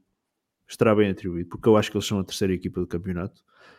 Agora, numa situação normal, apesar do Chelsea estar atrás desses dois, numa situação normal, eu diria assim: os pontos que a gente conseguir frente ao Chelsea também são pontos bónus, porque eu considero que o Chelsea ainda está à nossa frente. Agora, na situação atual que o Chelsea está a atravessar, por todo, por todo o, o, o o, que se passa em, em, à volta do clube. Um, acho que nós podemos aproveitar, e estando galvanizados na luta pelo top 4 como estamos, acho que nós podemos aproveitar para, para ganhar, ganhar ao Chelsea mais facilmente do que aquilo que seria habitual. Mas eu continuo a achar, numa situação normal, pontos frente ao Chelsea seriam pontos bónus, como seria contra o Liverpool e City. Tá, eu concordo com tudo isso, mas não é isso que está escrito na frase dele. que é que está escrito na frase dele? Que todos os outros nós temos condições de ganhar. Nós temos condições de ganhar o Chelsea. Temos condições. Ok, ok. Temos condições. É só isso. Tudo isso aí eu concordo. No, tu falou, falou, falou, falou, falou, falou e concordou Não. com o que ele falou. Não, não, não, não. Sabes porquê? Porque ele depois diz é, assim: o Liverpool e City são acima da nossa média. E eu acabei de discordar disso. Eu acho que o Chelsea é acima da nossa média. A gente consegue ganhar ao Chelsea por situações extraordinárias que são extra futebol, mas eu acho que o Chelsea é acima da nossa média. Ele fala o seguinte: os, os outros dois, ninguém pensa em ganhar. Os outros 17, a gente pensa em ganhar. O que inclui o Chelsea. Agora, se a gente tem, se a o gente tem, agora, no início da temporada, tem maior ou menor probabilidade de ganhar, isso não está em discussão. Eu, concordo, eu, eu posso concordar na questão de que não, não dá para comparar um jogo com o Chelsea com um jogo com o Norwich. Estou chegando nos extremos. Tá? Porém, eu acho que a gente pode ganhar do jogo do Chelsea. Mateus acordou hoje querendo argumentar. Não. É porque é muito, é muito claro o que está escrito na frase dele para mim. Não, mas só Eu- esta parte da frase, não desta frase toda. Ele diz que Não. só Liverpool e Chelsea são acima da eh, Liverpool e City são acima da média e o Chelsea é acima da média. Tu no início da época, se tu te ganhasses, se tu empatasses tudo bem. com o Chelsea, Ele- ele- é empatado, ou não? Tudo bem, eu não estou dizendo que o Chelsea não é acima da média. Mas a, a frase dele diz o seguinte: os outros 17 dá para ganhar, é possível ganhar. Claro que sim. Pronto. 17, porque não Para são mim, 17. para mim, Manchester City e Liverpool é jogo perdido. Para mim, o resto a gente pode ter mais ou menos probabilidade de ganhar, isso aí eu concordo. Eu acho que o Chelsea está num patamar acima do que a gente. Eu não discordo disso. Não discordo disso. Hum. Mas a pergunta foi com relação ao que eu acho da frase dele. Concordo com ele. Pronto, eu também concordo com ele. Eu Pronto, também tá vendo só? concordo com ele. Cinco minutos discutindo para tu concordar. Não, O vocês estavam a Estavam a discutir partes diferentes da frase. Havia um que estava até à primeira vírgula e o outro até, à- até ao ponto final. a partir da- a partir da vírgula, não é? A mesma frase, partes diferentes, mas é, eu concordo com. Concordo Muito bem. vocês. Muito bem. Ah, Manel, ahm, perdemos o jogo, acontece, temos de aceitar. Ah, quem é que se riu? Então não é, mestre? Então, Sim, sim, sim, continua, continua. ah, eles são melhores.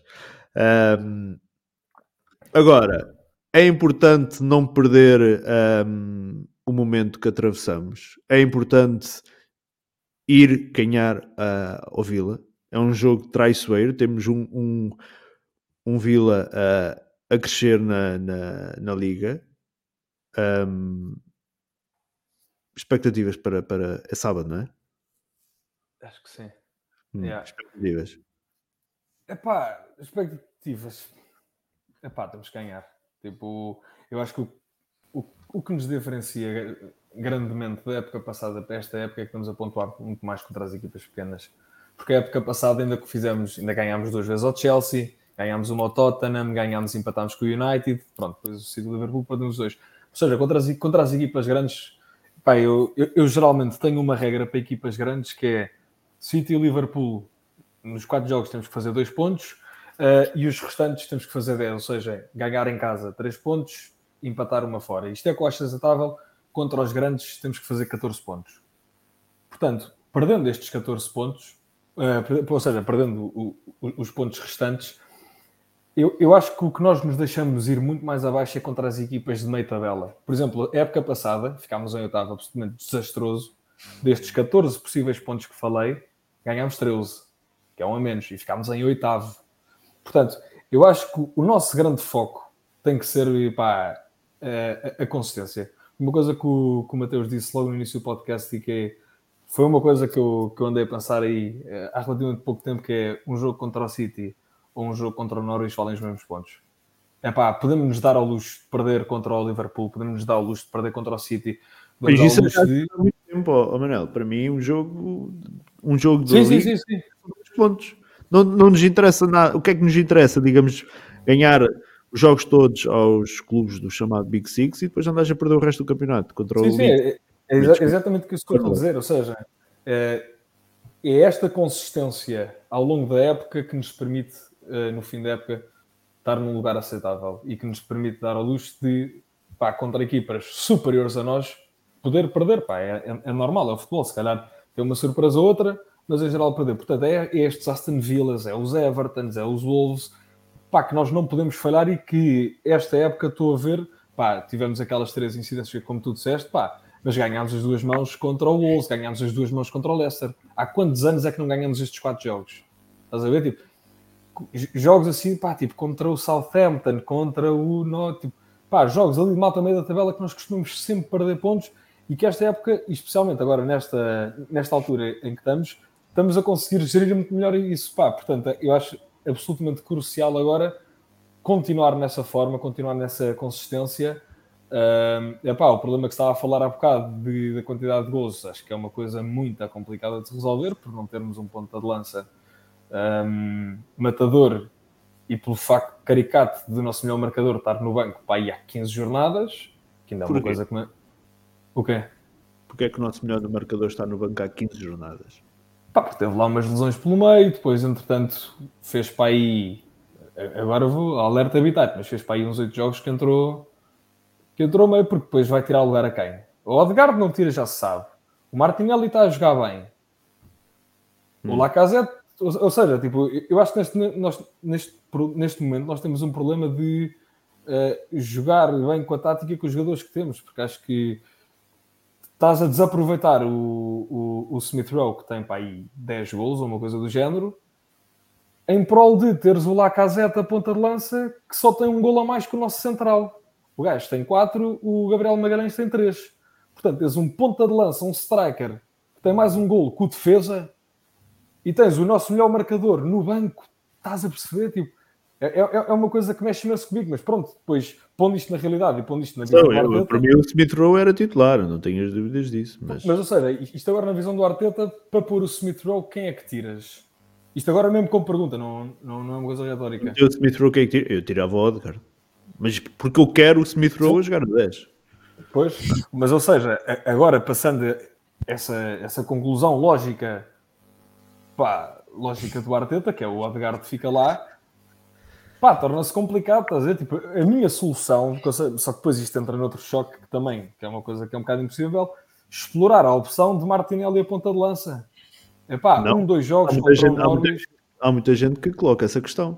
Martinelli. Pois, é assim, não sou treinador, não sei como é que é os gajos nos treinos, não percebo assim tanto táticas. Agora, pá, sinto. Pronto, é, é, é uma questão de aproveitar os jogadores que tens e não estás a aproveitar nada dos jogadores que tens. E isso depois, isso depois é que se revê muito nos golos. Ok. Muito se bem. queres golos, metes o PP, tens de meter o PP, tens de meter o Smith Rowe. Exatamente, mas depois o PP. Vais tirar, vais tirar o Saka, mestre? Tá, estou a dizer, queres golos? Ou vais tirar. Não, o, P, o, PP, o PP não, com as mesmas. Imagina, o PP, se tivesse as mesmas oportunidades que estes gajos todos têm, tinha muitos mais golos do que eles, porque ele é muito se melhor, se não for o melhor gajo a rematar no plantel. Ok. Agora, agora para aquilo que era como o Manel está a dizer, a equipa para jogar bem, pá, neste momento, ou pelo, pelo Arteta, a equipa até joga bem sem estes gajos. Mas joga bem, mas tem menos, tem menos faro de golo porque os gajos têm faro de gol, estão os dois no banco. o PP e o. E o Nuketia também tem faro. É, pá, mas o Não, mas o, o Smith Rowe. Liverpool, tirares o Lacazette, então o Nuketia.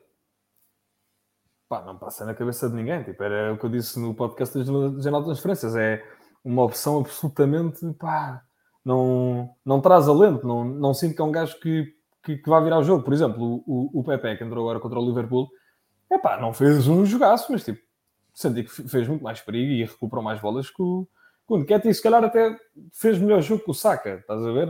Jogou muito menos minutos numa fase do jogo completamente diferente, pá, mas sinto que, pá, concordo perfeitamente contigo que o, que o Pepe devia jogar agora. Jogar como? Não, não podes tirar o Saka. Se quiseres assumir um 4-4-2, isto é uma dor de cabeça do caraças. Pá, é muito complicado, estás a ver? Só metemos é. muitos jogadores muito, muito bons. Quem diria que o nosso problema nesta fase era termos demasiados jogadores bons? Nem sabemos quem pôr. muito bem. Mateus, expectativas para o jogo de sábado com o Vila? Cara, tem que ganhar. Se quer top 4, tem que ganhar. Esse é o tipo de jogo que tem que ganhar. Hum, mesmo contra um Vila que está em crescendo no campeonato, desde que entrou Todos- o Coutinho. Ti- Tirando, tirando United, Chelsea e Tottenham, os outros jogos tem que ganhar. Qualquer, qualquer resultado fora disso, para quem almeja a Champions League, é desastre. Ok. Muito bem, mestre. Tu estás a abanar com a cabeça, deduzo que concordas com o O Mateus. Tottenham, o Tottenham vai jogar contra o West Ham. Em princípio vai ganhar. Os gajos do West Ham tiveram aqui a jogar 120 minutos e estavam todos no chão no final. Ah, e têm dois, três dias para descansar. Ah, e nós Hum. temos que ganhar o Aston Villa. Não há outro, não há outro resultado possível. O Aston Villa não é melhor que nós. E nós vamos ter dois jogos em que vamos poder perder, que são jogos em atraso. No Aston Villa e contra o Palace, ver o venha o que vier, tem que ser vitória, porque se não for vitória, então aí vamos nos pôr em maus lençóis quando, quando vier depois, eh, depois da pausa da- das seleções. Este jogo temos que ganhar, depois pausa para as seleções e depois vir para os últimos jogos para, a sério, mas este jogo não, não podemos perder, senão vamos já totalmente numa posição diferente para, para a pausa. Basicamente, se o que não for uma vitória ah, em Vila Parque, segunda-feira vamos estar aqui num ambiente bem mais pesado do que depois desta derrota com o Liverpool. Sim, sim, porque este jogo tens que ganhar e vais depois vais passar, vais passar muito tempo a olhar para outro clube que está em cima. Hum, Porque Muito o bem. Manchester- partindo do princípio que o Manchester United ganha o jogo com o Leicester. Sim, pois. ah, Tirando isso do partido, de partindo do princípio disso, mas com o United. E, e se o Tottenham nunca ganhar, sabe. também fica com os mesmos pontos. E só se o West Ham ganhar, fica com os mesmos pontos que nós. Por isso, tens de estar sujeito a ir para a pausa, fica num sexto lugar. Sim, sim. Muito bem. ah, para fecharmos o Liverpool, ah, mestre, ah, man of the match para ti. Ah, Diogo Jota. Diogo Jota vezes 3, 4, 5 vezes contra o Arsenal. Não, eu acho que dou. Pá, para mim só podiam ser dois, só era o Partey ou era o Martinelli. Vou dar, ao- vou dar ao Martinelli. Muito bem. Ah, Mateus. Martinelli. Ok, muito bem. Martinelli. Manel. Igual ao mestre, dar e queria dar destaque mais uma grande exibição do Chaka, mas esta aqui leva o Martinelli de longe. Disseste o. Chaka? Cha- caralho. Um gajo, O, Assim, né? o Party, Assim. Party. um gajo percebeu o que é que tu querias dizer porque era impossível. Impossível. Algum dia. Era Não, impossível. escrever estás a o, falar o a Party, sério, o né? Party. Yeah. Porra, Deus me livre. Então, ah, então é, é, ah, é consenso também para mim, Martinelli, ah, man of the match por parte do Arsenal para, para este jogo.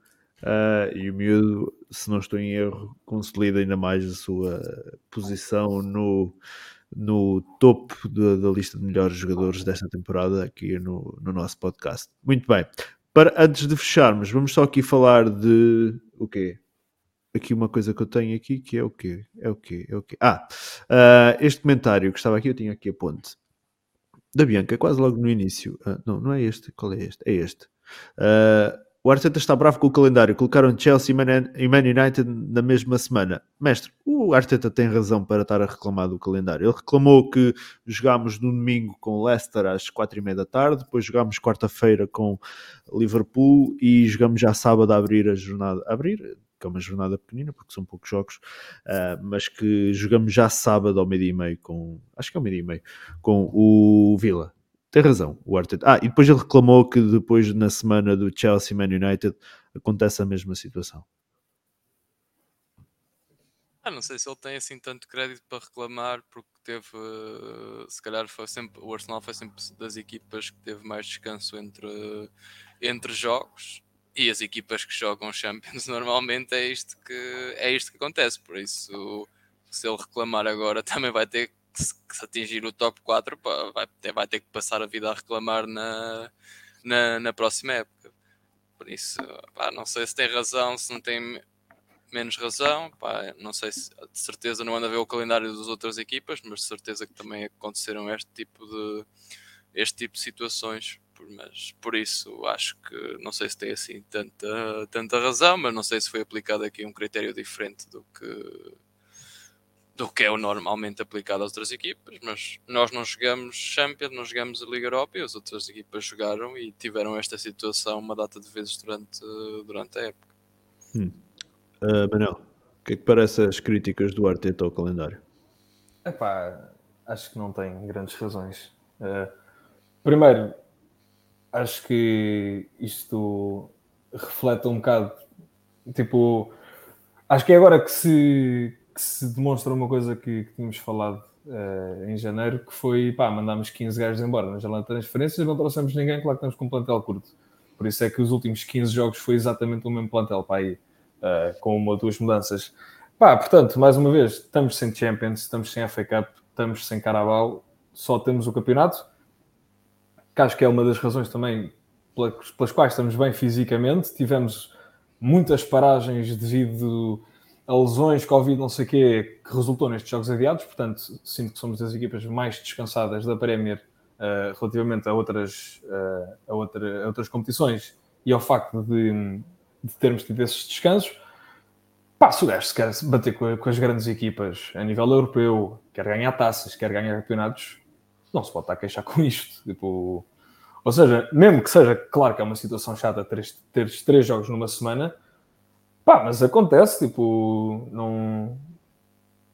Tipo, se, se, se o gajo está a reclamar agora, o que o gajo está a dizer? O que é que o gajo vai dizer se para o ano, por acaso, tivermos Champions e por acaso fomos avançarmos mais na FA Cup ou no, na Carabao? Pá,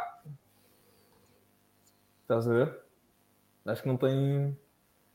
Acho que tem que crescer um bocado nesse aspecto. Ok. Muito bem, Mateus. Termino contigo para fecharmos o podcast. Acho Como é que, que. Achas que eu, concordo, eu concordo com o argumento do Manuel, mas eu acho que o Arteta tem razão. E eu já tinha alertado para isso há muito tempo.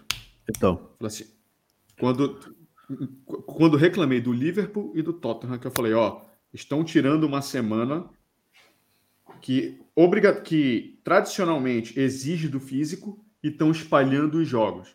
Isso, de certa forma, é favorecer quem não está podendo jogar. Né? Eu tinha reclamado disso. E o outro efeito colateral disso é monta-se a tabela da forma que se quer a partir de agora. Porque o sorteio que houve lá atrás, ele deixou de existir. E aí entra a politicagem. Quando fazem isso, para mim, manda um recado muito claro, né? de que querem tentar favorecer o United para meter o, United na, na, próxima Champions League. Achas? Nossa, Achas que é por aí? Acho que é por, por aí, sim. Acho que é por aí, sim. Porque esse jogo poderia ter sido colocado em qualquer lugar. Por que, que ele tem que ficar dois jogos difíceis num, num espaço de três semanas que a gente tem três jogos? Por qual motivo? Hum. Vou além. Vou além. Vou além. E o jogo do, do Tottenham que não está marcado, porque estão esperando um, um, possível clássico que pode definir alguma coisa. Sim, falam que pode ser só para maio. É, é, é, é, o ponto que eu estou querendo falar. A partir do momento que entra todo esse, esse, esse extra-campo para fora, você dá possibilidades de você mexer no calendário. Claro que a gente teria que jogar de um jeito ou de outro, mas tu pode colocar pitadas de situações que podem, de certa forma, favorecer alguém mais entendeu? Em um determinado momento. Então, eu acho que, que, que a tabela, nesse sentido, colocar o jogo é, é, é entre United e Chelsea muito próximo, favorece sim o, o, United e prejudica a gente. Tu, tu disseste que o objetivo é colocar o United no top 4 e porquê é que não é colocar o Tottenham? Quem, quem se acha que manda mais no bastidores? Okay, o Tottenham não é nada. Não. A dimensão, a dimensão do, do, do, do, do United para o Tottenham é consideravelmente. É, é muito grande. É muito grande. É, é, é, Vamos lá. Tem Cristiano Ronaldo, tem várias estrelas dentro do, do United que. Tem, tem, o United gera muito mais audiência, gera muito mais, gera muito mais receita, né? Do que a gente, do que. É, é natural. Ah, mas aqui neste caso, o Liverpool, nós jogamos com o Chelsea o, o, o, quando jogamos com o Chelsea, o United está a jogar com o Liverpool, em caso de Liverpool, e depois jogamos contra o United logo a seguir. Ou seja, quando nós jogamos com o Chelsea, o Manchester United vai estar a jogar ao mesmo tempo, ou até não sei quantos minutos, uma hora antes contra o Liverpool, ou uma hora depois. e depois vai jogar contra nós. Por isso, neste caso, não sei se, se é tanto, porque o United também vai ter um jogo difícil em casa do Liverpool, como nós vamos ter em casa o Chelsea, e depois jogamos, e depois jogamos um contra o outro. Tá, tudo bem. Isso, isso, isso é um argumento importante. Isso é um argumento importante. Porém, a gente tem espaço dentro do calendário que poderia ter espaçado. Não Sim, tem, sim. Não, não, não, não Sim, tem sim. porquê, não, não teria por que fazer isso. Sei se- ali com semanas só de um jogo que poderíamos ter. Não sei, não sei, não sei se é, se é- Os jogos quando são adiados, eu acho que devem ser, eh, à primeira oportunidade, devem ser eh, realizados. Não acho que esta Sim, situação que se está a fazer com o Tottenham de esperar para o final da época a ver o que é que vai dar, não, não faz sentido nenhum para mim. É nem jogar. Se não for preciso para nós, é nem fazer o jogo. e eles ficam onde estão. Mateus, conclui. Desculpa. Não é isso. Ok, pronto, muito bem. Ah, vamos então. Ah, não, mestre e, e Manuel, o que é que acharam da convocatória do, do Chelsea? Foi alguém, foi o David José Chelsea? Cedric, do Desculpa. Cedric. do Cedric. Pá, o Cancelo não pode jogar o primeiro jogo, tinha que vir alguém. Entre aqueles que estão a jogar, o Cédric é daqueles que têm tido alguns jogos mais ou menos e que tem tido uma performance. E é alguém que é da confiança do, do treinador, não é? Do selecionador e, ganha- e é campeão europeu. Campeão europeu, sim. Manel, Epá, eu, eu honestamente fiquei contente. Ou seja, no pressuposto de Cancelo fora no primeiro jogo, e mesmo que o, que o Nelson tivesse, tivesse apto, pá, sinto que o, que o Cédric anda. Se calhar não está a fazer grandes exibições, mas está mais em forma. Sinto que. Pá, ou seja, isto assumindo que o gajo tivesse, fo- tivesse, não tivesse lesionado, o gajo está, portanto, pá, acho que entre o Cédric e Dalot é uma resposta muito óbvia. Ok. Dalot E o pouco. pode cruzar para a área para o Ronaldo, não é? que é uma coisa que ele no Arsenal cruza, mas ele cruza bem e mete sempre a bola bem, só que tipo, não, há lá ninguém. Pois. Não há lá ninguém. E ele na seleção pode cruzar para alguém, o que é sempre interessante para ele, não é? É. Eu fico preocupado com o William e não ter ido palhinha. Mas pronto, é o Fernando Santos. São os homens Ah. da confiança. São os homens da confiança. Muito bem. Ah, ok, pronto. Vamos então ah, fechar o, o podcast. Ahm, regressaremos na, na próxima semana ao rescaldo com- para fazer o rescaldo ao jogo com o Aston Villa, que é sábado. Ahm, já sabem, este podcast ficará a partida disponível no dia de amanhã no Spotify e quem quiser apoiar o Arsenal Portugal pode fazer em buymeacoffee.com barra Arsenal Portugal, o link está aí na descrição uh, e tem visto os comentários do Ruben Alves um, e do António Almeida que eles vêm para aí destabilizar o chat e eles estão a falar de um, de um Discord, sim, temos o Discord da Arsenal Portugal, exclusivo Vamos para já membros. lá, vamos já lá. Vou passar cinco Portanto, minutos lá na, na zoeira. Portanto, quem, quem, quem se juntar ao Arsenal Portugal fica também com acesso ao nosso Discord ahm, com, com conteúdos exclusivos, basicamente. Muito bem, fechamos o podcast. Agradecer a presença do mestre do Manel e do Mateus em mais esta emissão. E, como disse, regressaremos na próxima semana para então a rescaldo ao jogo com o Aston Villa. E então, até lá, up the Arsenal.